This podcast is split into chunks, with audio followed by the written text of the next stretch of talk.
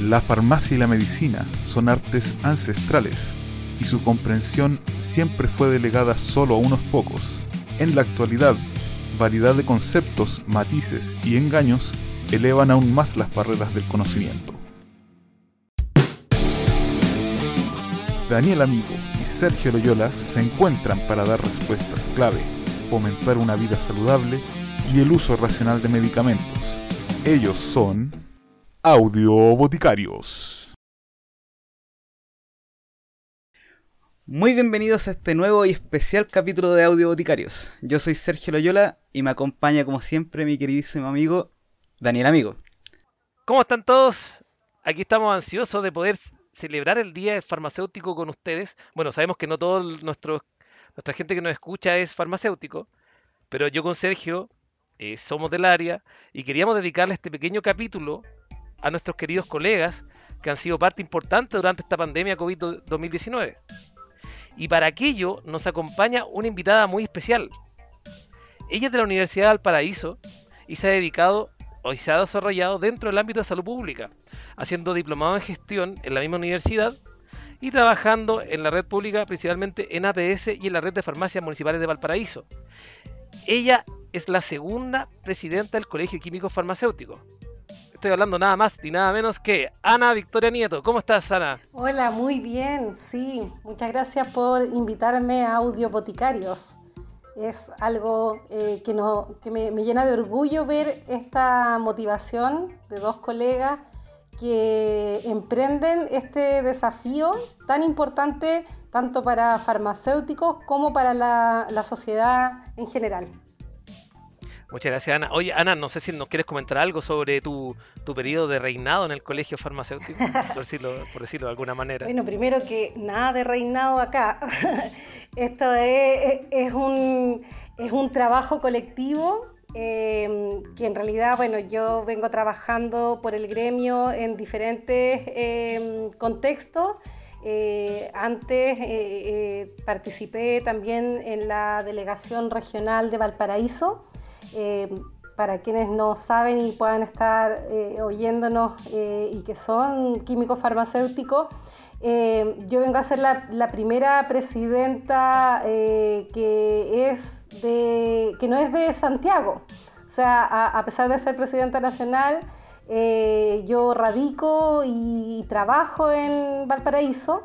Así que ha sido un gran desafío, sobre todo en el año 2019, cuando todavía no estábamos con esta, eh, este boom de la tecnología. Eh, me tocaba viajar toda la semana a nuestra casa matriz en Merced 50.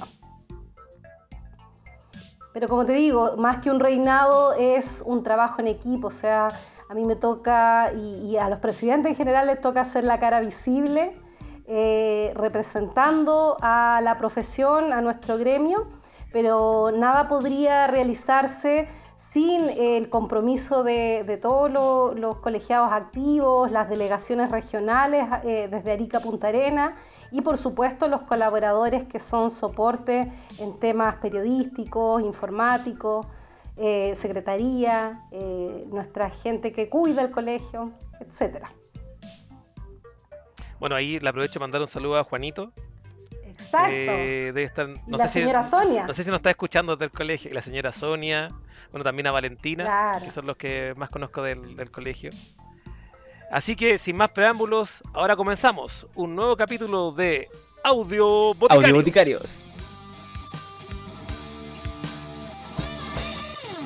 Bueno chicos, como habíamos mencionado, este capítulo está dedicado a nuestros colegas químicos farmacéuticos, profesional enfocado principalmente en el área de los medicamentos, donde la punta del iceberg de donde ellos se desenvuelven, uno lo ve en las farmacias.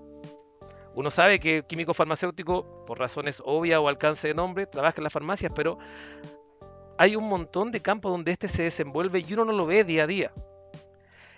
El químico farmacéutico, y a mi apreciación personal, mal llamado a veces químico, lo que lo lleva a confundirse con otras carreras de, la profesión que no están acercados a la salud, es un profesional sanitario. Y tiene, aunque usted no lo crea, una larga historia que aquí Sergio Loyola nos va a contar, o al menos algunos tópicos importantes para ir conmemorando lo que son eh, lo, que es este profesional. Sí, bueno, para hacerlo bien breve, eh, voy a comentar de que el comienzo de la práctica farmacéutica se remonta en su forma más arcaica eh, a los mismos comienzos de la medicina, hace ya varios miles de años. El tratamiento y el alivio de las enfermedades, en su mayoría, siempre ha necesitado de sustancias o agentes externos a nuestro propio organismo. Y donde hubiese un grupo humano civilizado, siempre, siempre se desarrolló alguna metodología farmacéutica que iba evolucionando con la misma civilización. Elementos animales, vegetales y minerales se usaban por todo el mundo. Sin embargo, el acto más farmacéutico no iba con el usar directamente estos elementos, sino que la formulación de preparados con los que se pudiera aprovechar de manera más óptima eh, las propiedades de, los mismos. Por ejemplo, infusiones, píldoras, supositorios y ungüentos ya se describían en el papiro de Evers, que es un papiro egipcio del año 1500 a.C. Eh, en la antigua Roma, Galeno, el gran médico de Marco Aurelio, enfocó gran parte de su trabajo a la preparación de fármacos y dio las bases de, lo que se conoce como la farmacia galénica, o inclusive podríamos decir que hasta la actual tecnología farmacéutica. Ya por el siglo XV aparece el título de boticario y que posteriormente en el siglo XIX, eh, al regularse los estudios de farmacia y todo este concepto de carreras profesionales que conocemos hoy en día, pasa a tomar el nombre de farmacéutico. Finalmente, el primero de diciembre de cada año eh, se celebra el Día Panamericano de Farmacia, que es lo que estamos conmemorando eh, con este especial. Eh, y bueno, lo que se conmemora, no, no sé si saben lo que se conmemora, ¿sabes tú, Daniel, Ana? se conmemora el primer Congreso de Farmacia que se realizó en Cuba. Exacto. sí. Y ahí, bueno, un poco e-, es súper bueno el punto que tú estás tocando, porque eh, actualmente y, desde hace pocos años celebramos dos días del químico farmacéutico y muchas veces no se conoce eh, la diferencia. O sea, en el fondo, el, primero de diciembre tenemos este primer congreso que se celebra en Cuba y, en sí eh, ahí se acuerda, esto creo que fue como en el año 48, si mal no recuerdo, Sergio, ahí tú me, apoyas, me apoyas con el año. Pero ahí de algún modo se acuerda entre los países panamericanos que asisten celebrar un día, eh, o sea, el día de la profesión pero eh, el Día Panamericano con todos los países de algún modo que fueron parte de, esta, de este encuentro.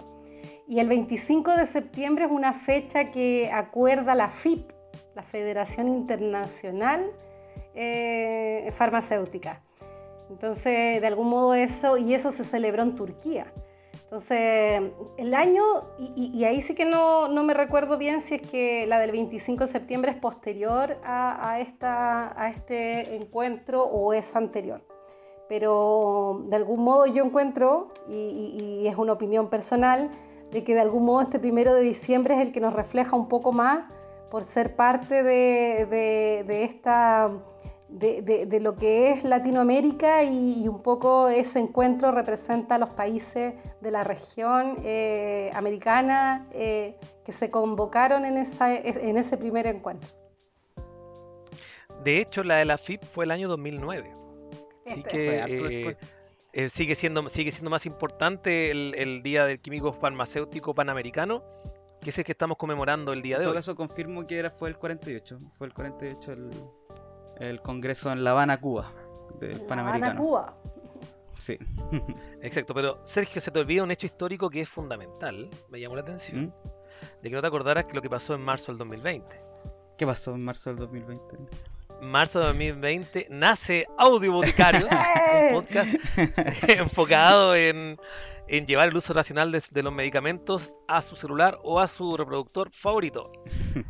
Bueno, como Sergio nos contó, ahí existe una amplia trayectoria del, químico farmacéutico, como antes conocido como boticario, ahora como químico farmacéutico en otros países como farmacéutico. como bioquímico farmacéutico.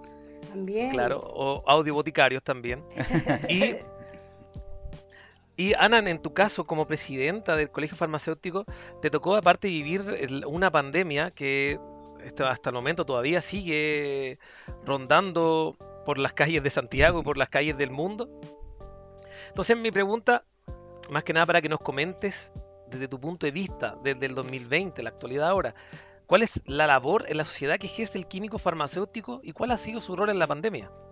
Bueno, el rol del químico farmacéutico acá en Chile, eh, llamado químico farmacéutico, em, pero que se remonta un poco a lo que comentaba Sergio, a ese boticario, eh, tiene que ver con, el, por una parte, la dispensación, que es un concepto que nosotros usamos para la entrega informada del medicamento, vale decir, el poder explicarle al, usuario de, una terapia que, eh, primeramente, el, poder entregarla eh, con la responsabilidad de que ésta ha sido indicada para ese paciente porque lo requiere, no porque se lo recomendó la vecina.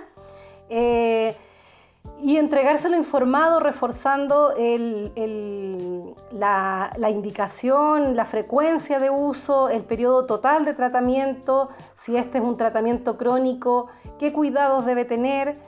Básicamente entregar toda la información eh, necesaria para que el usuario paciente pueda hacer ese tratamiento de la manera más adecuada para que sea efectivo.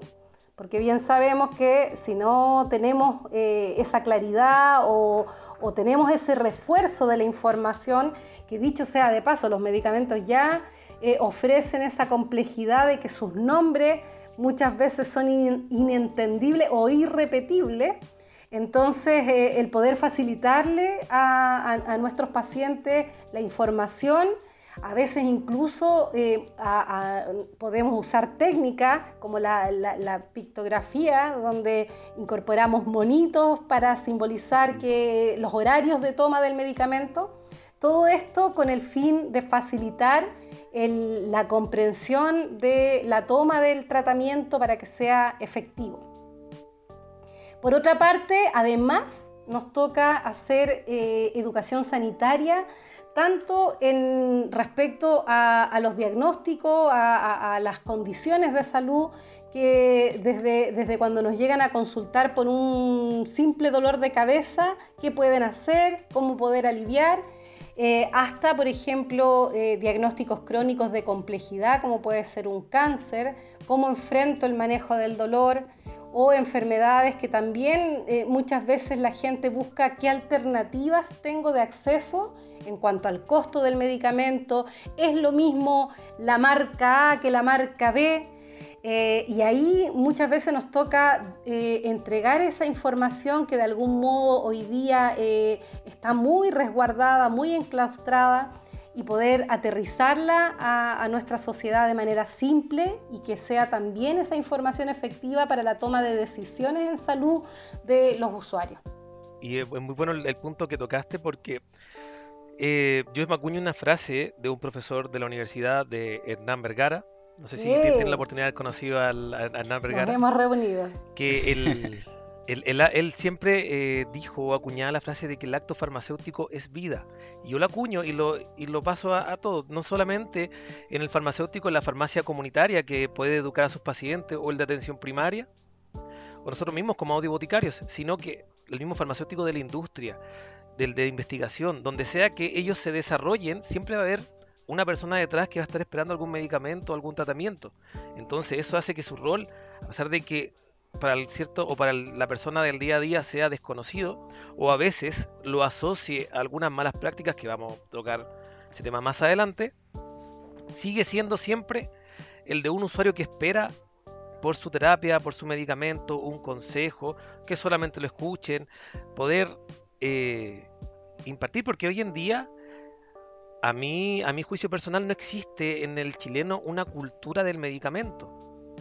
Tenemos gente que escucha la recomendación de la vecina antes que la del médico.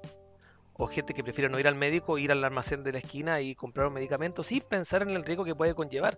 Nosotros tenemos una pandemia viral ahora, pero la pandemia que yo esperaba que se produjese fuese por una que fuera por, una bacteria resistente a todos los antibióticos que tenemos, por el mal uso que se les da.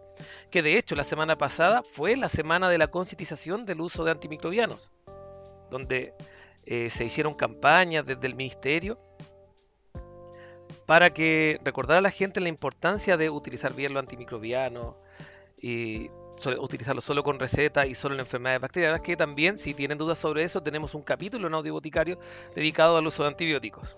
No, y como tú dices, Daniel, eh, en este contexto de pandemia, en donde el sistema sanitario no estaba preparado eh, a nivel mundial, no teníamos, eh, digamos, planes de acción eh, si bien eh, la Organización Mundial de la Salud llamaba a, que los países crearan eh, comités permanentes para, de algún modo gestionar los riesgos ante una posible pandemia, ese era como un poco lo, que estaba enfocado, pero la realidad con la que nos encontramos, nosotros estuvimos haciendo revisión en el colegio de material respecto a algún protocolo, plan de acción para enfrentar una posible pandemia.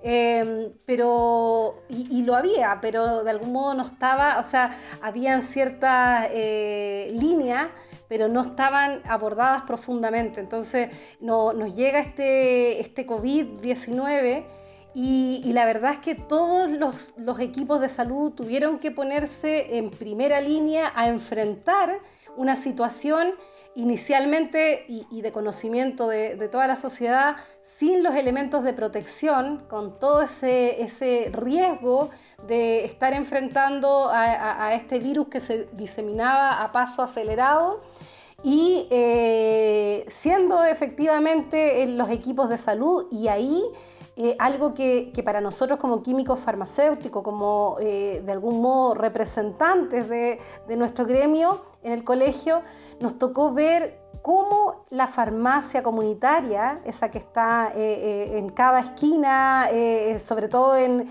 lo que son las grandes ciudades, en, zonas rurales tenemos muchas menos, pero las farmacias son la primera línea de todo y eso es algo que aún no logramos tener una concientización de las autoridades en el ámbito de salud, de que la farmacia comunitaria no es solo un retail, no es solo un negocio, es un centro de salud y estas son la primera entrada donde la comunidad va cuando se siente un poquito mal.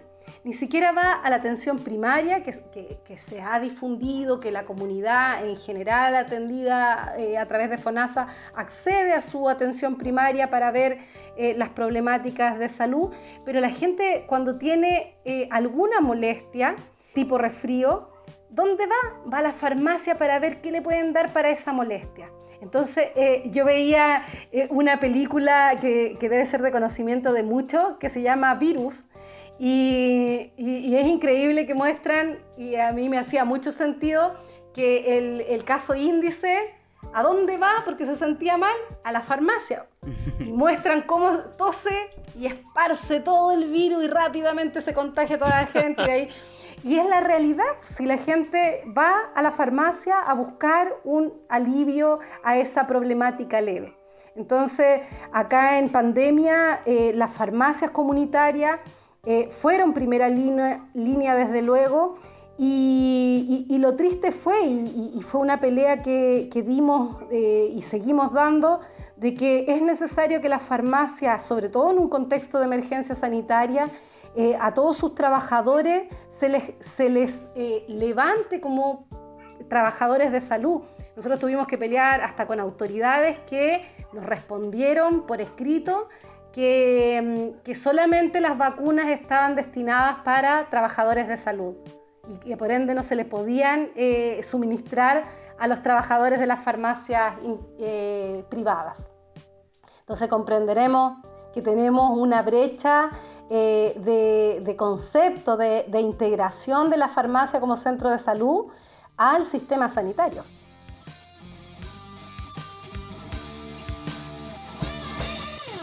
muy, muy a duras penas se, llega a considerar a la farmacia como un, como un establecimiento de salud.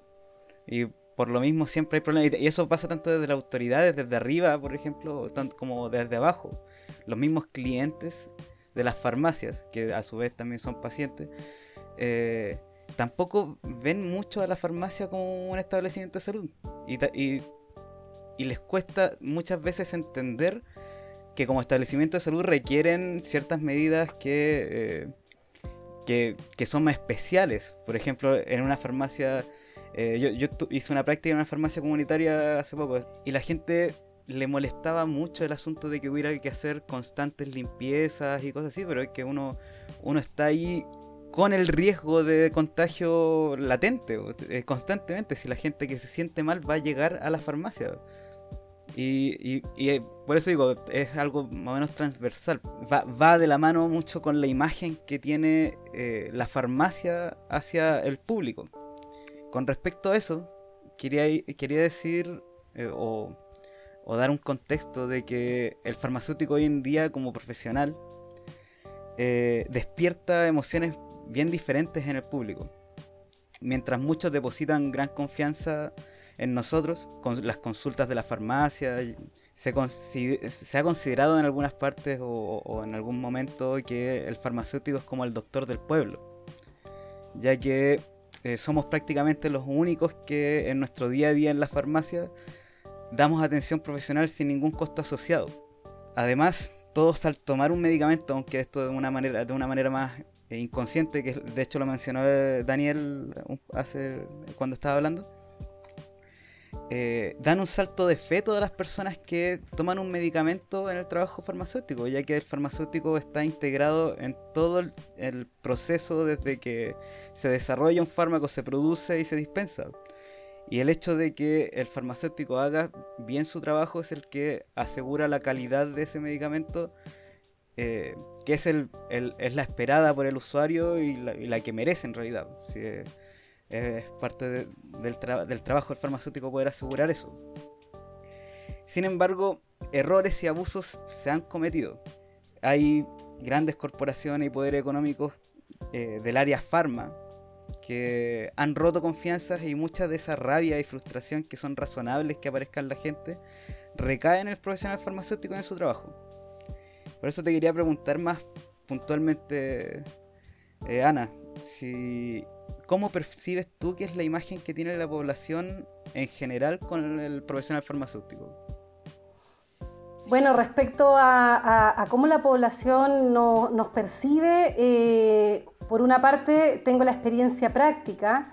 Eh, habitualmente cuando hablamos del usuario que eh, tiene que asistir a nuestro centro de salud, la farmacia, todos los meses hablamos del paciente crónico hay un gran valor y un gran respeto desde eh, ese ciudadano, eh, eh, ese, sobre todo el, público mayor, hablamos que desde los 55 en adelante tenemos un, gran público cautivo a nuestros pacientes, que son los pacientes crónicos, que tienen una percepción del equipo de salud que trabaja en una farmacia, que también es importante siempre mencionar que es dirigido por nosotros como químicos farmacéuticos, pero nuestros auxiliares de farmacia son componente esencial para poder recibir a todos esos usuarios pacientes que, asisten.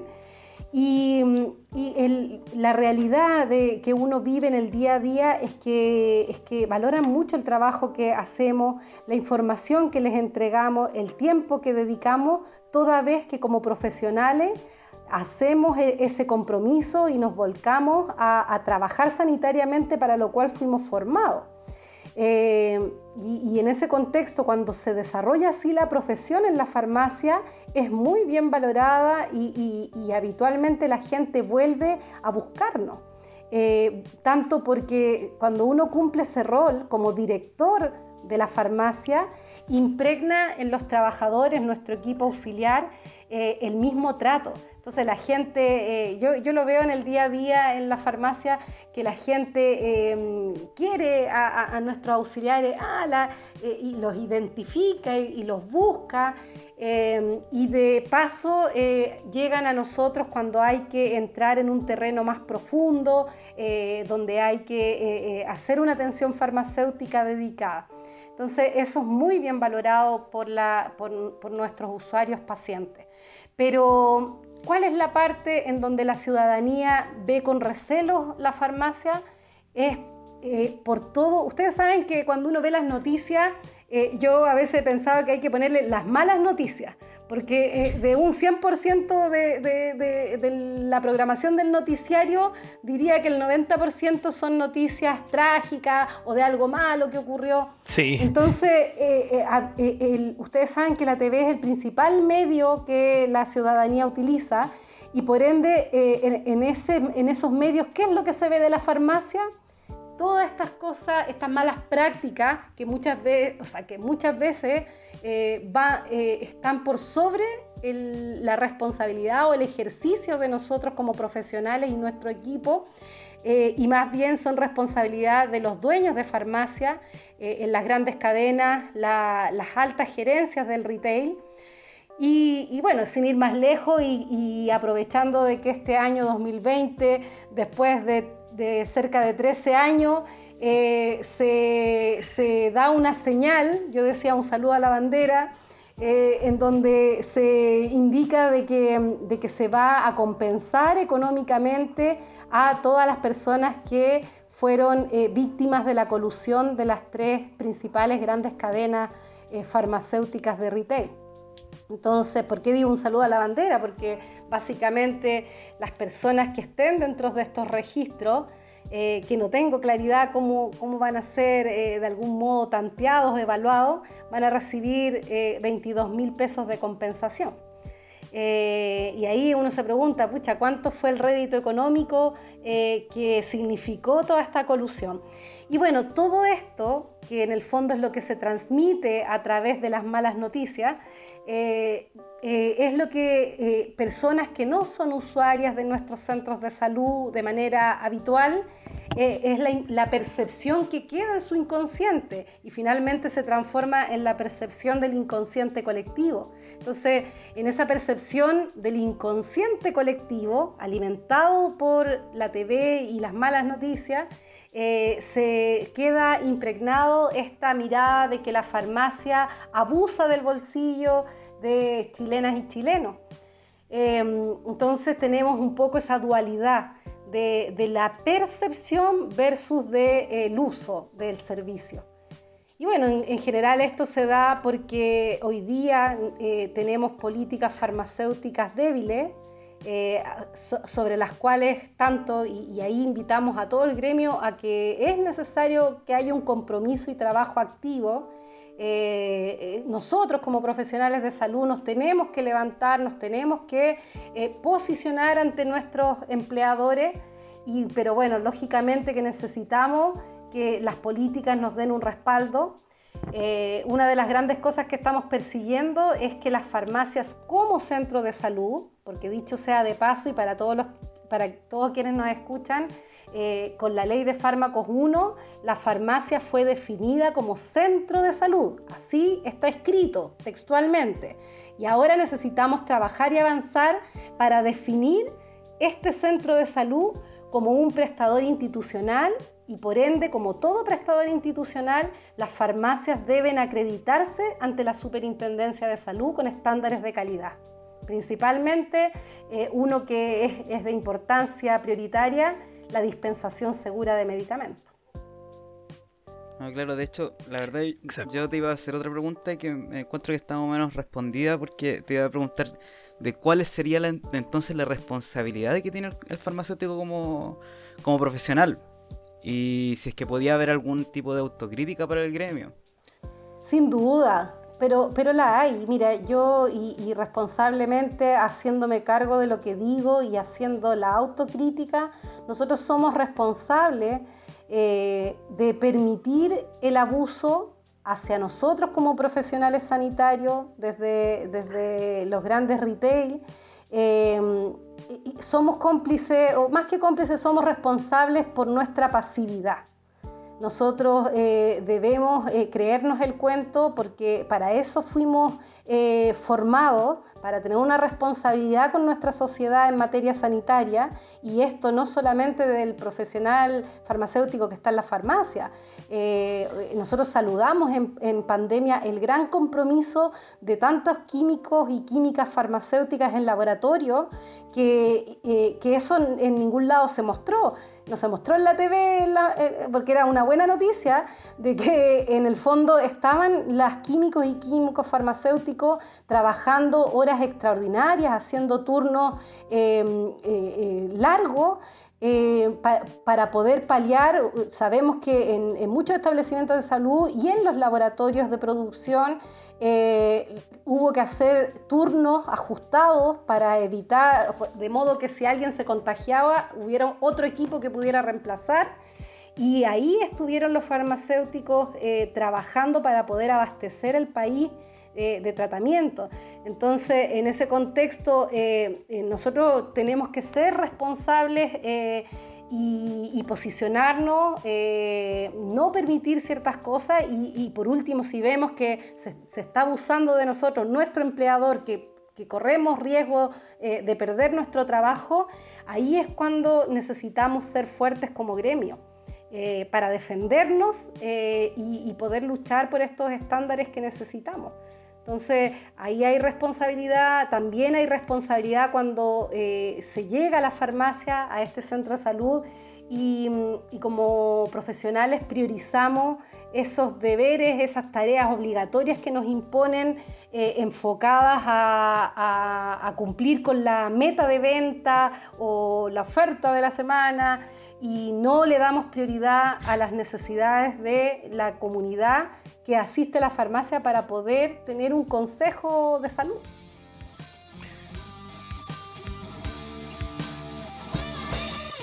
Exacto.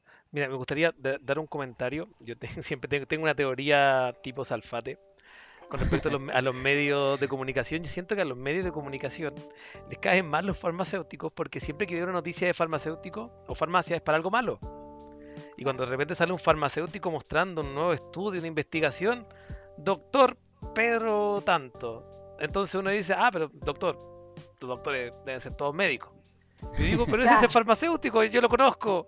Entonces, eh, es cierto, yo creo que esa pasividad que menciona nos ha traído muchos problemas, no ha... Eh, el farmacéutico en general siempre se considera como un profesional no, yo creo que no en todos los casos, que de repente no trabajan mucho en equipo. De hecho, si tú vas a la mayoría de las farmacias, tú conoces solamente a tu otro colega, que es el que te viene a sacar del turno.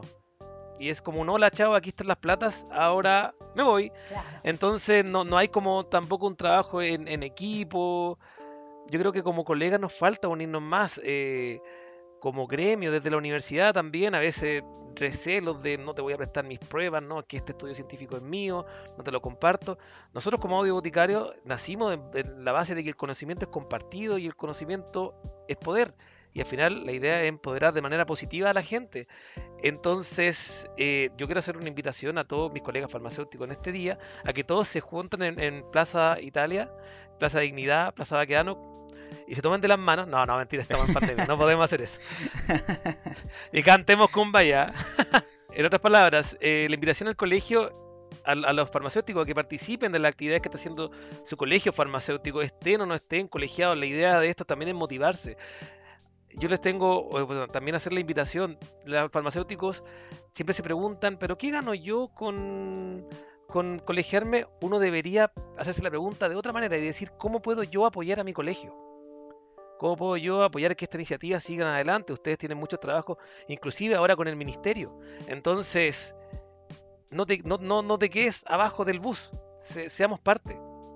En verdad, así como eh, sintetizando un poco de lo que te había preguntado recién en el asunto de que, cuál es nuestra responsabilidad y todo eso, yo creo que al final lo que podemos definir o lo que podemos... Eh, concretar es que la responsabilidad que tenemos como farmacéuticos, más que nada, es hacia el futuro al que estamos, vamos a llegar en algún momento. O sea, el desarrollo de lo que vaya a ser la, farmacia en el futuro es, la responsabilidad de los farmacéuticos de ahora. Y en base a eso, en verdad, hay, muchas cosas que eh, que se están haciendo, en verdad se están haciendo desde estos momentos, en los distintos aspectos de la farmacia. Como nosotros dijimos, el farmacéutico está en toda la línea desde el, descubrimiento, el desarrollo de, la molécula del fármaco hasta que llega a las manos del paciente que lo necesita. Entonces, por ejemplo, eh, a día de hoy hay, hay grandes avances dentro de lo que es la automatización dentro de la industria farmacéutica, de lo que es el uso, por ejemplo, de inteligencia artificiales para el desarrollo de fármacos. E incluso eh, eh, últimamente ha estado saliendo harto, o, salió en las noticias, creo, el, asunto de la impresión de fármacos que no sé si, si, lo han visto en las noticias, que de hecho se está haciendo en la facultad de nosotros, en la, en la Chile. La Facultad de Ciencias eh, Químicas y Farmacéuticas. Acuérdate que los medios no sé por qué no les gusta la farmacia y nunca la mencionan, así que aquí la vamos a mencionar a cada rato. Sí, bueno, de hecho es interesante ese asunto de, las, de hacer impresiones que puedan eh, dar cierta cantidad personalizada, por ejemplo, de, eh, de, la dosis del medicamento y que sea de un de gran absorba, digo, de, absorción del fármaco y todo eso. Son cosas que se están haciendo para desarrollar nuevos fármacos. Hay nuevas formas de, administrar el medicamento que se están desarrollando. Por otro lado, en, otros ámbitos, así como de salud pública, por ejemplo, la farmacia no está exenta de, toda la corriente que viene del asunto de el prevenir enfermedades. La farmacia también es parte del asunto de no tener que usar tantos medicamentos y eso se, se, va, se, lleva según protocolos, guías clínicas que se van desarrollando para evitar, por ejemplo, la polifarmacia, en donde hay, hay hartos farmacéuticos que también están participando dentro de, ese tipo de proyectos, ese tipo de, de métodos. Eh, o otras cosas más simples que la gente lo puede entender eh, a la primera, como el asunto de desarrollar consultores de precios, que se hizo uno por el gobierno el año pasado, fue eso, ¿no? Si no me equivoco. Pero eh, no solamente eso, sino que de hecho nosotros habíamos visto la noticia de una chica que había hecho una aplicación de para buscar los bioequivalentes, ¿te acuerdas? La verdad se me olvidó buscar el nombre, pero, pero eh, hay cosas Saludos para ella. Sí, pues, saludos para ella. Algún día la, vamos a saludar por Audio Boticares. Eh, pero son cosas que, que van llevándonos a lo que es la farmacia del futuro o otros proyectos también como la, prescripción electrónica que, es, que está implementándose y que se está potenciando con el asunto de la pandemia y el, tratar de evitar de salir a la calle a hacer las cosas. Esa parte es la que, si bien la tecnología ya llegó para instalarse y sin duda no hay que tenerle miedo a la tecnología, podemos sacar gran provecho de ella, como por ejemplo eh, yo digo, el mal llamado hoy comercio electrónico, si bien sabemos que lo es, eh, a mí me gustaría que habláramos de farmacia digital, porque cuando hablamos de farmacia hablamos de centro de salud. Y, si bien vamos a vender el medicamento a través de plataformas electrónicas, que no se pierda el concepto de que es un centro de salud y por mucho que sea eh, a través de una plataforma online, como hoy día estamos conectados, eh, eh, no puede estar ajena al servicio de atención profesional resguardado eh, como un derecho para nuestra ciudadanía, eh, donde pueden acceder a información confiable, seria, profesional y dedicada. Excelente. O sea, tenemos trabajo para el futuro, colegas. Sí, harto trabajo. Manos a la obra, manos a la obra. Así que vamos a cortar y nos vamos a poner a trabajar. Yo creo, no sé, sinceramente lo, me conformaría de aquí a unos años más si solamente en cada farmacia existiera un box donde se pueda hacer atención personalizada para las personas en, cada farmacia comunitaria. Eso yo creo que lo, hablábamos la otra vez con una amiga y que es, es una cuestión... Eh, de ahí parte, por ejemplo, el asunto de que no nos vean como un simple tienda de retail. Sergio Daniel, para lograr eso eh, no es posible con voluntades. Es necesario establecerlo por ley. Hoy día no podríamos hablar, hoy día no podríamos hablar como empoderados de que la farmacia es un centro de salud si no estuviese en la ley de fármaco 1. De hecho, bueno, yo quiero, quiero citar eh, unas palabras de, mi querido Hernán Vergara, que para mí es un, mentor. Eh, yo sé que él no escucha esto porque la otra vez le hablé y le dije de Spotify, pero no sabía que era Spotify. Así que yo, y por temas de pandemia, tampoco podía acercarme a él. Claro. Pero sí me eh, citar unas palabras que él dijo una vez en clase, no, no creo que ni se acordará, pero él nos hacía introducción a la farmacia en la universidad y en una clase un compañero le dijo, pero como farmacéutico puedo... No me acuerdo cuál fue el ejemplo. Dijo, ¿puedo hacer A, B, C, X cosa? Y él se le acercó y le dijo, tú vas a ser farmacéutico. Puedes hacer lo que tú quieras. Entonces tú te das, tú te das cuenta lo amplio que es la carrera. Al final, eh, el tema de, las consejerías que se dan en farmacia ya existen desde antes. Como dijo Ana, probablemente habrá que darle más un empuje legal. Hoy, hoy en día el tema del box en la misma farmacia sí es necesario porque la gente llegue y te cuenta sus problemas en un mesón donde todo escucha, entonces no hay privacidad, no hay, no hay respeto también hacia, hacia el usuario ni al trabajo farmacéutico. Nos queda, nos queda harta, harta labor por delante eh, como colegas, así que yo creo, ya para ir eh, cerrando este tremendo capítulo, me gustaría que quizá Ana pudiese dedicar algunas palabras a nuestros colegas que están escuchando, bueno, y también a la gente que no es farmacéutica, porque este podcast es un podcast que es abierto y que este corresponde específicamente a un especial para conmemorar eh, nuestro día. Pero sí, eh, me gustaría que hicieran quizá un llamado a los colegas, también una invitación a la Semana Farmacéutica y acelerar los 78 años de nuestro colegio. Así que, Ana. Bueno, Primero, llamar a, todos, eh, tanto la sociedad civil, para que nos conozca eh, como gremio profesional de la salud, eh, con el compromiso tremendo que tenemos de vocación de servicio, para poder compartir nuestros conocimientos al servicio de la comunidad. Y invitamos a esta, a esta ciudadanía, invitamos a, a los colegas químicos farmacéuticos, químicas y químicos farmacéuticos, a que participen. Esta es la semana farmacéutica. Eh, eh, eh, hay diferentes actividades en las diferentes delegaciones a lo largo de todo Chile. Santiago tiene diferentes actividades ya establecidas de lunes a, viernes. invitamos también para compartir y, y, conocernos un poco más, porque si bien tenemos pacientes que ya son eh, habituales en, las farmacias. Eh, hay otra, la ciudadanía que no conoce estos centros de salud eh, puede conocerlo a través de todas las actividades que se están desarrollando en esta semana farmacéutica. Y saludar a, a todas las y los colegas en este día que celebramos y recordamos este primer encuentro panamericano de farmacia y felicitarlos por todo el compromiso que han dedicado eh, a enfrentar esta crisis sanitaria eh, en, las peores condiciones de inicio y que de a poquito se ha ido peleando eh, y hay un tremendo valor y aguante a, toda esta primera línea que ha estado desde lo que es la farmacia comunitaria, la farmacia asistencial, en los hospitales, enfrentando a los pacientes más complicados eh, quienes pasan ronda o, hacen eh, farmacia clínica.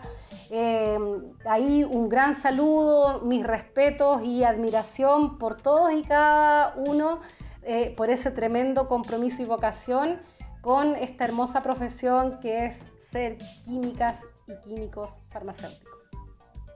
Bravo, me hace un aplauso, producción. Sergio, algunas palabras de cierre de este capítulo dedicado a, a nosotros. o sea, no nosotros, audiovocarios. Escuchen la cuestión. Eh, creo que es el día del farmacéutico que he estado más cerca de ser un verdadero farmacéutico. Así que eso se va, a, va a cambiar el próximo año. y la verdad, pucha, me, me, gusta poder estar haciendo esto del, de, este podcast enfocado como en, la labor del farmacéutico. Eh, Pucha, la verdad, para mí sería un sueño que eh, alguien no farmacéutico escuchara esto usted y dijera, oh, es que me gustaría ser farmacéutico. Eh, porque en verdad hay, hay, hay harto que se puede hacer en pos de la ciudadanía. Es algo, bueno, como yo creo que en todas las profesiones de la salud hay harto que uno puede mirar y, decir, ¿sabéis que se pueden hacer cosas?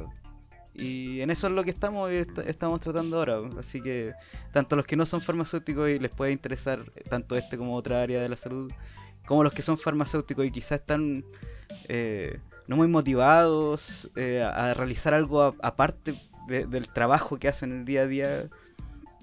Eh, pucha, ojalá pudieran tener los ánimos que requiere cambiar las cosas. y eso. Daniel, Sergio, me faltó eh, saludar el tremendo proyecto que ustedes están levantando. Eh, y como ustedes ambos son químicos farmacéuticos, uno eh, a punto de, obtener su chapita, el otro ya condecorado, pero en el fondo esto es tremendo espacio eh, y, que hay que seguir dándole con harto empuje porque esto es, hay que invertir tiempo personal, trabajo, eh, buscar información. Así que también en este día celebrarlos a ustedes por este tremendo proyecto que han levantado. Muchas gracias. Muchas gracias, Ana. Yo, para cerrar, yo creo que ustedes ya lo han dicho todo. Eh, simplemente me quedo con las palabras de, de mi gran mentor, que también saludo. En su día, aunque probablemente no escuche este capítulo, saludamos. El acto farmacéutico, y nunca lo olviden colegas, es vida, independiente de dónde se desempeñen, si es detrás de un escritorio, en un laboratorio, frente al, usuario, paciente, desde sus casas por teletrabajo, siempre lo que van a hacer va a implicar a una persona. Entonces siempre háganlo con la chapita bien puesta, con el corazón farmacéutico en alto y nunca, pero nunca, nunca olviden escuchar Audio Boticario. Muchas gracias. chao, chao, chao. Y ese fue el capítulo.